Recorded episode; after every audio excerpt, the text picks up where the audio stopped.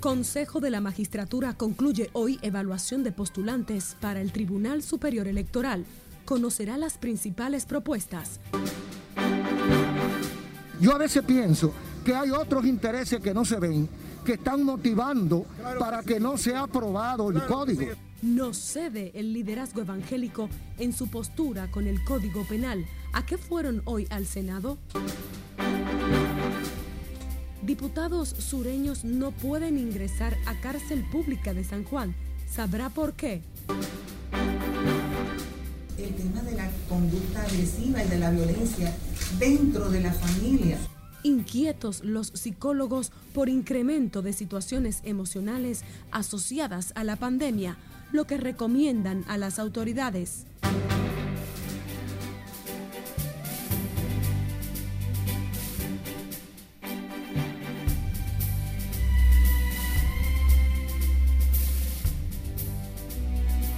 Muy buenas tardes, María Cristina Rodríguez les acompaña en esta primera ronda informativa. Es un honor, gracias por la sintonía.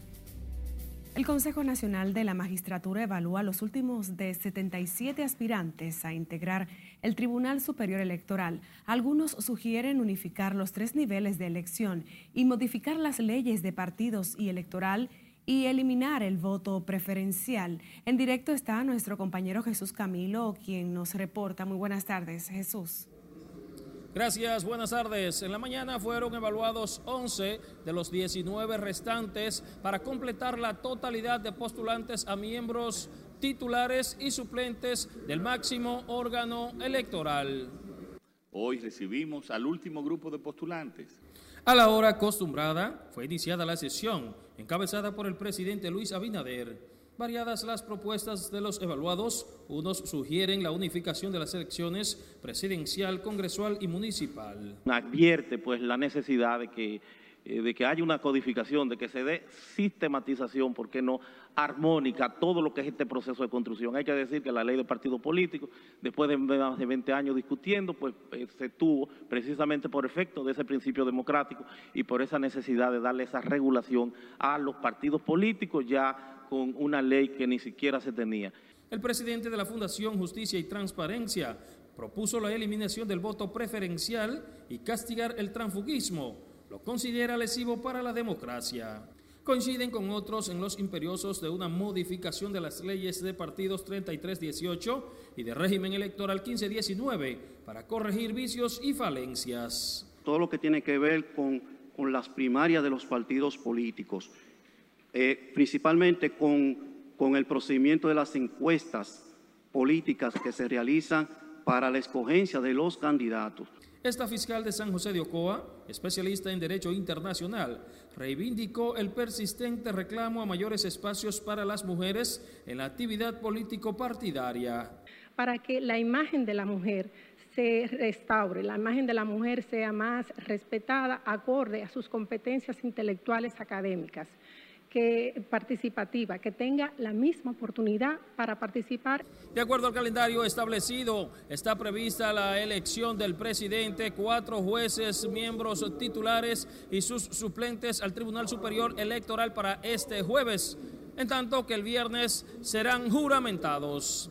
Es todo lo que tengo hasta el momento desde el Palacio Nacional. Ahora yo paso contigo al set de noticias. Muchísimas gracias Jesús Camilo por tus reportes. Seguimos con otra información.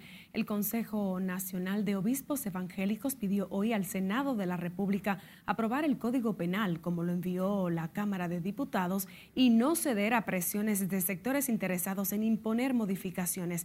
Tenemos a Nelson Mateo con los detalles en directo desde el Congreso Nacional. Adelante, Mateo.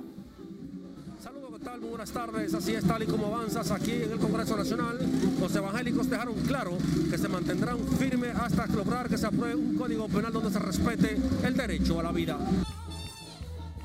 La Iglesia Evangélica movilizó a sus principales autoridades hasta el Congreso Nacional, donde se conoce el Código Penal y el controversial tema de las tres causales para despenalizar el aborto. Esperamos que el actual código permanezca intacto y podamos avanzar ya que, un mínimo cambio en el mismo significaría la detención de este y envolvernos en un círculo vicioso de modificaciones. Biblias en manos, entonando canciones y portando pancartas, los obispos ofrecieron su apoyo al Senado que concluyó la lectura del Código Penal. Yo a veces pienso que hay otros intereses que no se ven que están motivando para que no sea aprobado el código. Entonces, nosotros estamos aquí para darle el respaldo que podemos dar, respaldo moral, porque no tenemos la economía ni la, ni la fuerza material, pero sí tenemos la fuerza moral para dar respaldo a los senadores y a los diputados. También llamaron a los senadores a mantener excluidas las tres causales y no ceder ante la presión de los grupos LGTB quienes alegan que la normativa penal los discrimina. Aquí los únicos que están hablando y haciendo discriminación son los homosexuales y los LGBT. Esos son los que hacen. Los evangélicos acudieron al Congreso tras asegurar que el Senado, tal como ocurrió según ellos en la Cámara Baja, está siendo sometido a muchas presiones por el tema del aborto. Ya la comisión especial designada para estudiar el Código Penal Dominicano en el Senado de la República anunció que escucharán en vistas públicas a todos los sectores en procura de conseguir un consenso que permita la aprobación del Código Penal. De mi parte es todo por el momento. Regreso contigo al set de noticias. Gracias Nelson Mateo. Feliz tarde para ti. Seguimos el reverendo Domingo Paulino Moya ofreció su respaldo moral a la Procuradora General de la República, Miriam Germán Brito, en la lucha contra la corrupción. Consideró como una oveja descarriada a Rosy Guzmán, presa de manera provisional por su vinculación con el caso de corrupción desvelado con la Operación Coral.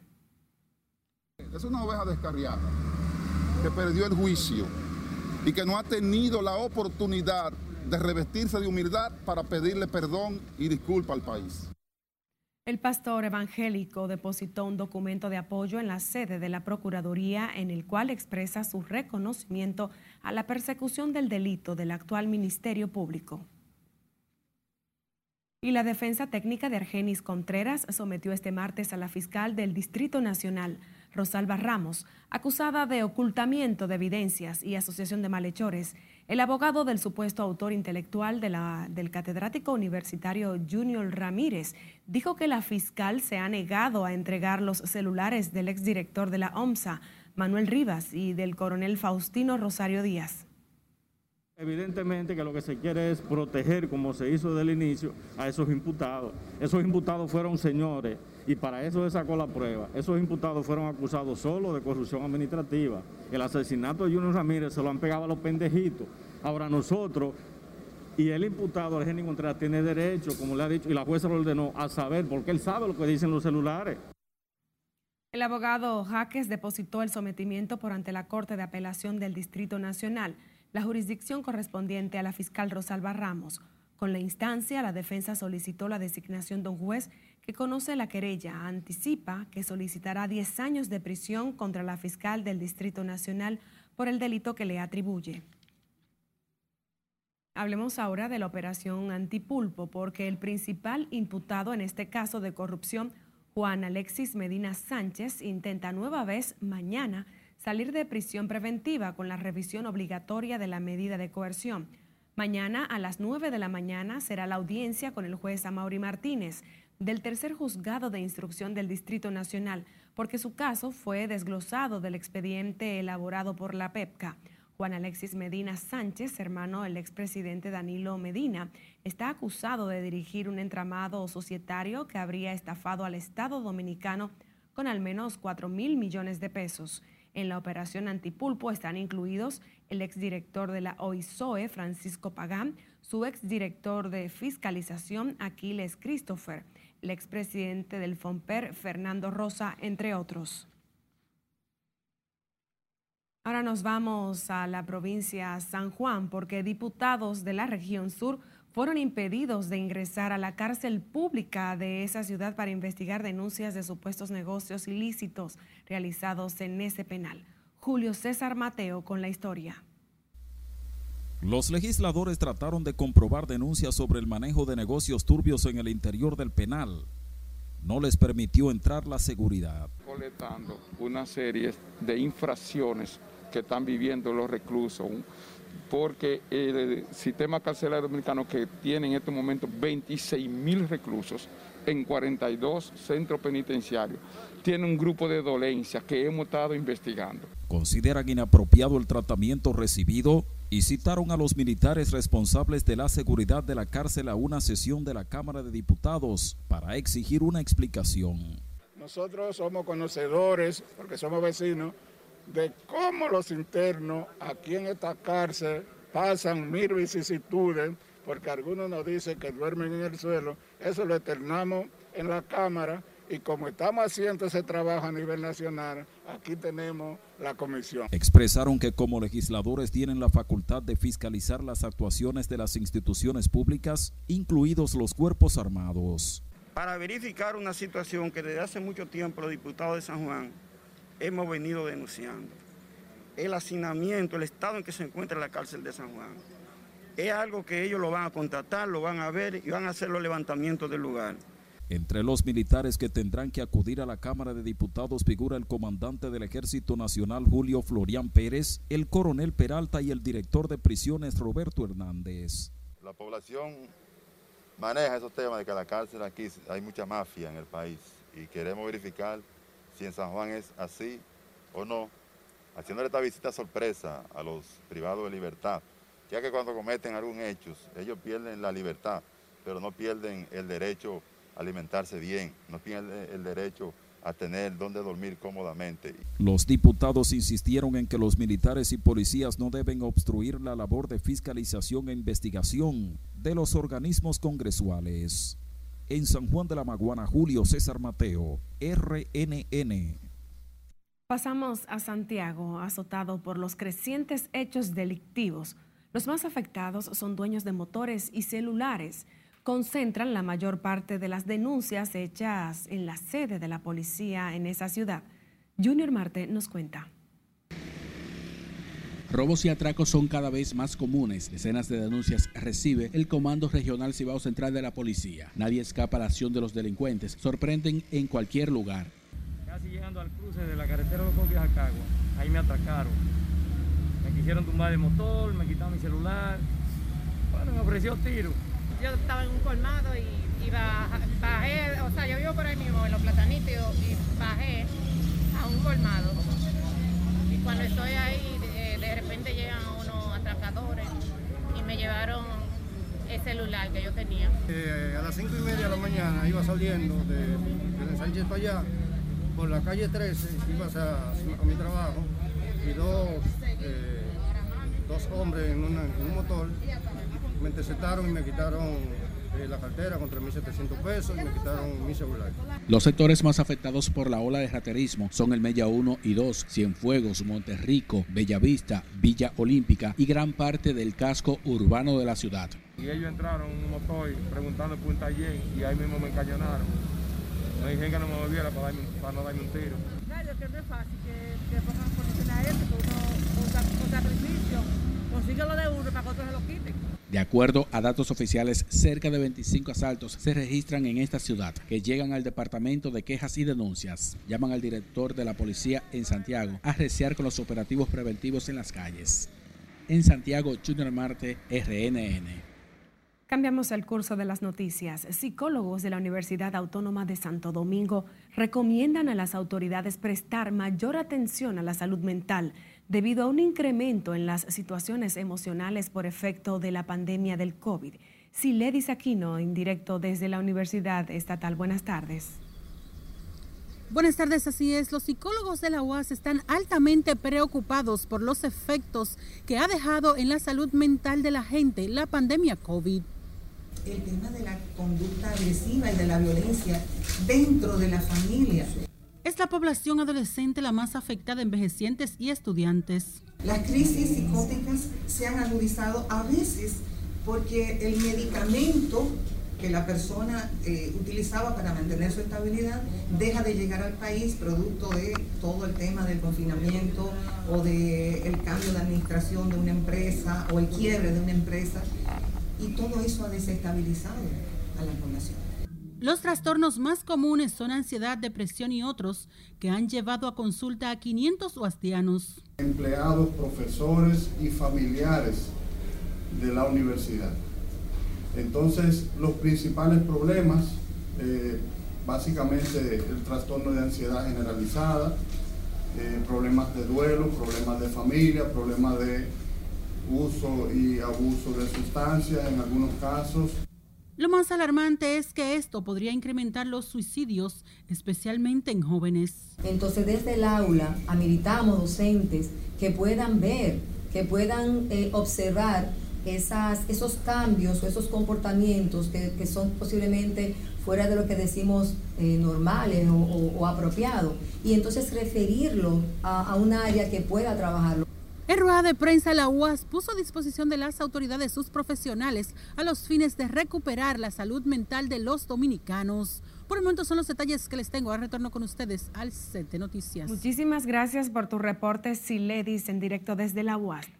Nos ocupamos de la salud de doña Yolanda Reina, madre del expresidente de la República, Leonel Fernández, ingresada nuevamente en el Centro de Medicina Avanzada Abel González del Distrito Nacional. Doña Yolanda Reina fue sometida a una cirugía de cadera en ese centro de salud hace dos semanas, tras haber sufrido un accidente doméstico. Básicamente posponer eh, esas actividades y dentro del marco de esas posposiciones está la juramentación que íbamos a realizar con la presencia del compañero presidente en el día de hoy. De manera que agradecemos la presencia de todos y cada uno de ustedes. La Fuerza del Pueblo reprogramará las actividades previstas para lo que resta de esta semana. Mientras tanto, sus principales dirigentes siguen con atención la evolución de la salud de doña Yolanda Reina. Le invitamos a seguir Noticias RNN en las distintas plataformas digitales. Recuerde que también los problemas que afectan a su comunidad nos preocupan. En pantalla está nuestra línea directa de WhatsApp a donde pueden enviarnos sus denuncias y también sus imágenes para difundirlas por las distintas plataformas informativas que tenemos. Recuerde que puede escuchar además nuestras emisiones de noticias por las distintas plataformas de audio que pueden visualizar en la pantalla. Vamos a comerciales al regreso. Más muertes por COVID. Aquí la cifra de decesos y nuevos contagios.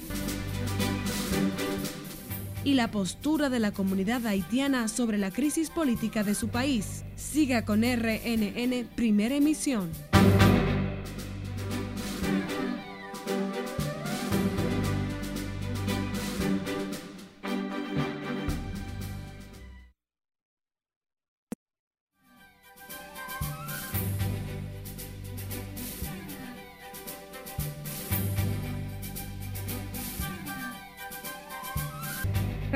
Con más de la actualidad. El médico neurocirujano Ariel Henry asume hoy la dirección del gobierno del convulsionado vecino país Haití como primer ministro designado por el presidente Jovenel Moïse antes de su asesinato hace casi dos semanas, mientras la familia presidencial anuncia que no aceptará contribución económica estatal para el funeral de Estado del viernes venidero. Esto y más en el resumen internacional de RNN con Cesarina Ravelo. La familia del asesinado presidente de Haití, Jovenel Moïse, se hará cargo de los gastos del funeral del presidente haitiano, una decisión que muestra la indignación de Martín Moïse, su viuda. Martín ofreció la información a través de su cuenta de Twitter, agradeció al pueblo haitiano por los mensajes de consuelo ante el magnicidio de su esposo. En Malí, Dos personas intentaron asesinar hoy al presidente interino, el coronel Asimi Goita. Antes Goica protagonizó dos golpes de Estado en menos de un año, entre ellos el que derrocó el 18 de agosto de 2020 al presidente Ibrahim Boubacar Keita, que había sido reelegido dos años antes.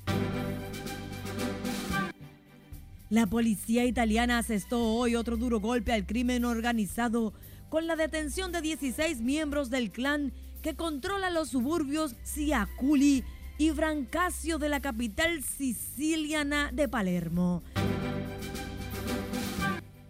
Tres cohetes sorprendieron las inmediaciones del Palacio Presidencial de Afganistán en un momento de oración como parte de la denominada Fiesta del Sacrificio, un hecho que provocó la reacción inmediata del presidente afgano.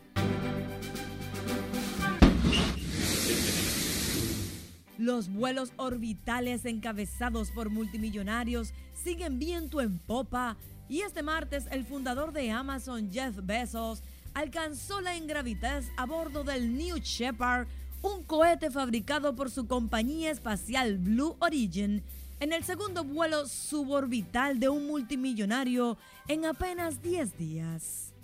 El pasado 11 de julio, el multimillonario Richard Branson alcanzó una altitud de 85 kilómetros a bordo de su avión Unity de Virgin Galactic, sin duda un tipo de vuelo que solo los multimillonarios pueden darse el lujo de realizar.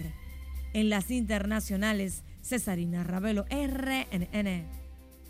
Más informaciones. La comunidad haitiana residente en territorio dominicano demandó hoy la celebración de elecciones transparentes en un periodo de siete meses en su país con el acompañamiento de la comunidad internacional, favorecen la instalación urgente de un Consejo de Gobierno con participación de todos los sectores sociales para buscar una salida a la crisis que durante años ha afectado al vecino país. Necesita ya tomar conciencia cada grupo social de la nación, poner de acuerdo para que podamos tener un proyecto verdadero, para que podamos hacer una constitución renovada y que Haití sale en esta oprobio miseria que se encuentra durante 217 años. La diáspora también exigió a la comunidad internacional intensificar las ayudas en Haití, con creciente déficit de agua potable, agua, alimentos y medicina.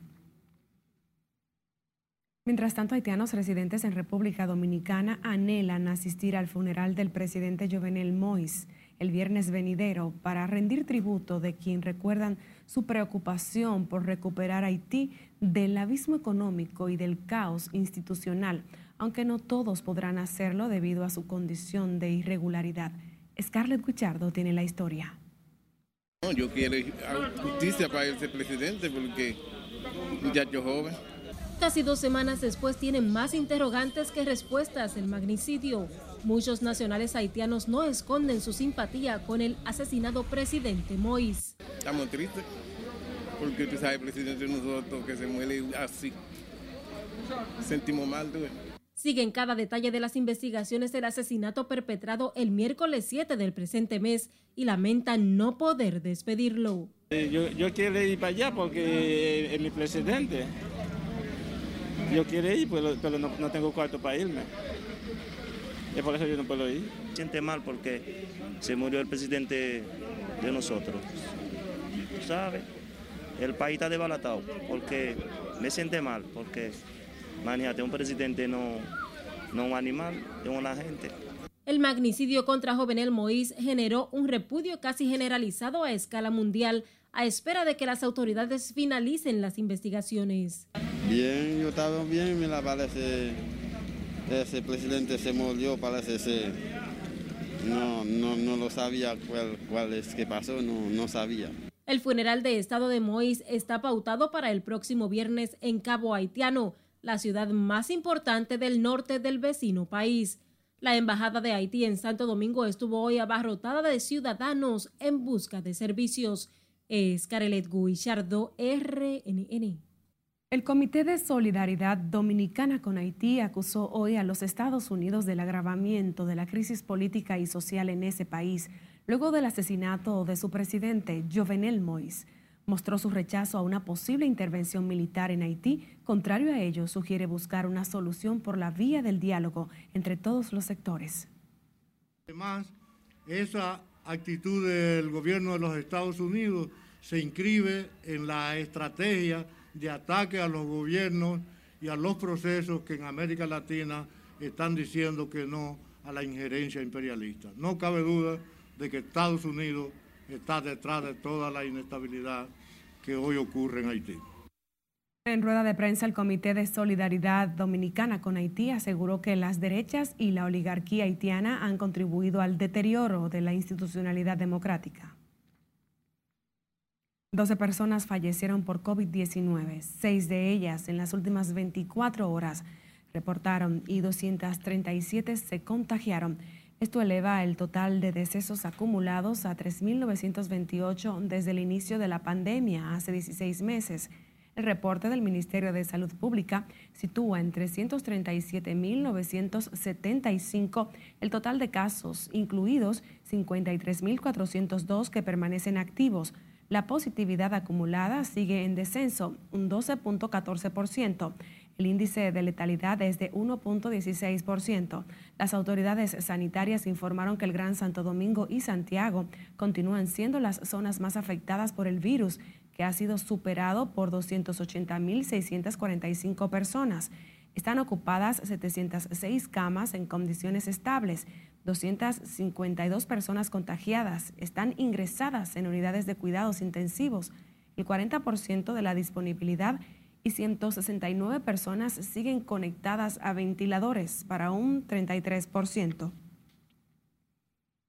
A propósito, los centros de vacunación registraron hoy un ligero incremento en la demanda, sobre todo entre quienes buscan la primera dosis. Esto coincide con el anuncio hecho del levantamiento de las restricciones en la Altagracia, primera provincia en inocular al 70% de su población. Siledis Aquino con más.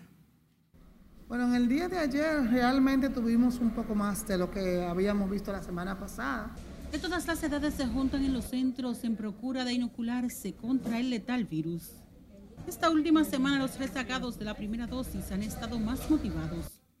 De manera significativa, eh, tuvimos un promedio de 700 pacientes en el día de ayer y en la mañana de hoy ha estado, de en los últimos eh, días eh, hemos visto más aumentos realmente en las primeras dosis. Yo me la puse y no ha sentido nada. Me decían, no vaya a ponerte esa vacuna, que eso te va a morir. Y yo dije, bueno, yo me la voy a poner porque yo sufro de los pulmones y yo voy con Dios. El flujo de personas es constante en los centros, aunque evitan las aglomeraciones. República Dominicana llegó a los 9.263.829 dosis aplicadas porque tenemos que prepararnos. Esto está muy, hay demasiada epidemia, así que hay que ponerse su vacuna. Les recomiendo a las personas que acudan a ponerse su vacuna. Bueno, está siendo rápido y, efectivo y han ha habido una buena concurrencia. La gente se está vacunando bien. Han completado el esquema de vacunas COVID 3.723.277 personas mientras aumenta la demanda del refuerzo. Sila Disaquino, RNN. El Colegio Médico y las sociedades especializadas urgieron al presidente del Consejo de la Seguridad Social, Luis Miguel de Camps, retomar el diálogo iniciado con las ARS. Waldo Ariel Suero se quejó de que les hayan dejado en un limbo pese a conversaciones con el presidente de la República respecto al conflicto con las aseguradoras. También hace más de dos semanas nos reunimos con el presidente de la República, ahí estaba todo el gabinete de salud, y él dijo que se iba a reunir en la noche de ese mismo día con ese mismo equipo donde estuviese el ministro de Trabajo para explorar posibilidades y, y ahí la palabra alternativa de solución a ese conflicto. Después de esa reunión no, no han dado ningún otro tipo de respuesta. Para que retomemos el diálogo con la finalidad de que finalicemos con las negociaciones que iniciamos en su despacho hace dos meses. En relación a la lucha que estamos librando en contra de las ARS. En rueda de prensa, el Colegio Médico dijo que tienen 14 años pidiendo mejoras de honorarios, glosas, recetas y nuevos códigos para los profesionales de la medicina. Una buena noticia, el sector zona franca ha recuperado casi la totalidad de empleos perdidos por efecto de la pandemia, aseguró hoy el director de Proindustria, Ulises Rodríguez. Scarlett Guichardo tiene el reporte en directo. Adelante y buenas tardes, Scarlett. Gracias, buenas tardes. La afirmación la hace el director de Proindustria, Ulises Rodríguez, quien sostiene que el sector se recupera de forma progresiva. Pero en enero se inició con un crecimiento promedio de un 16% del sector zona franca. Según Rodríguez, pese a la pandemia del coronavirus, terminaron el año último con una recuperación de un 98% de la nómina. Los empleos que teníamos en el sector, unos 182 mil, ya fueron alcanzados y estamos superando la meta. Vamos a ver las nuevas estadísticas, pero a la fecha de hoy eh, ya superamos lo que teníamos antes de la pandemia. Rodríguez señaló que algunos cesantes no volverán a laborar, pero la instalación de nuevas empresas generó otros puestos de trabajo. Ahora bien, cuando vemos el número de, empresas, de empleo que se han generado, supera hoy en día ya en zona franca lo que había antes. Además, precisó que la capacitación es fundamental para incrementar la operatividad en ese sector. Una buena mano de obra calificada eh, en la parte técnica, preparada, sin una mano de obra eh, con esa capacitación actualizada que se necesita, eh, no hay forma de competir. El Centro de Desarrollo y Competitividad Industrial administra unos 23 parques de zonas francas en los que operan decenas de empresas con más de 20 mil trabajadores. Rodríguez habló luego de la firma de un acuerdo con Infotep para impulsar la productividad y competitividad en el sector industrial. Esta es la información que tengo de momento. Ahora paso contigo al centro de noticias. Gracias Scarlett Guichardo reportando en directo. Seguimos con más.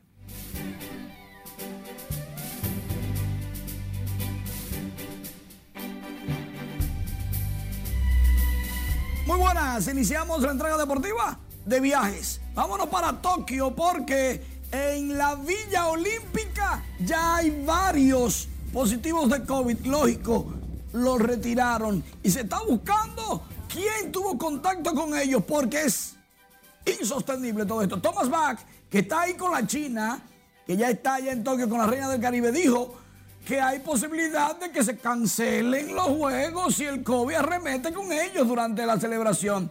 El taekwondo ya llegó a Tokio. Zacarías Boná practica con miras a su participación próximamente en pesas. El equipo completo de pesas está allá. El de boxeo también, que tiene inclusive a dos féminas, siete son los atletas. En las grandes ligas, Nelson Cruz consiguió su cuadrangular número 19 Juan Soto, el número 15 y el 16 conectó dos, mientras que Rafael Devers ya llegó a 23 honrones, Dani Santana llegó a 4 con Boston, Framil Reyes de Cleveland ya tiene 16, William Adams fue el mejor de la semana en la Liga Nacional y a Luis Rojas lo suspendieron por dos juegos por este incidente cuando tuvo contacto con el árbitro reclamando una jugada. Estas y muchas otras informaciones están en nuestra página web rnn.com.do y todas las plataformas de redes sociales, todas. Así es, muchísimas gracias Manuel, a ustedes también, gracias por estar con nosotros en esta primera jornada. María Cristina Rodríguez se despide junto al equipo.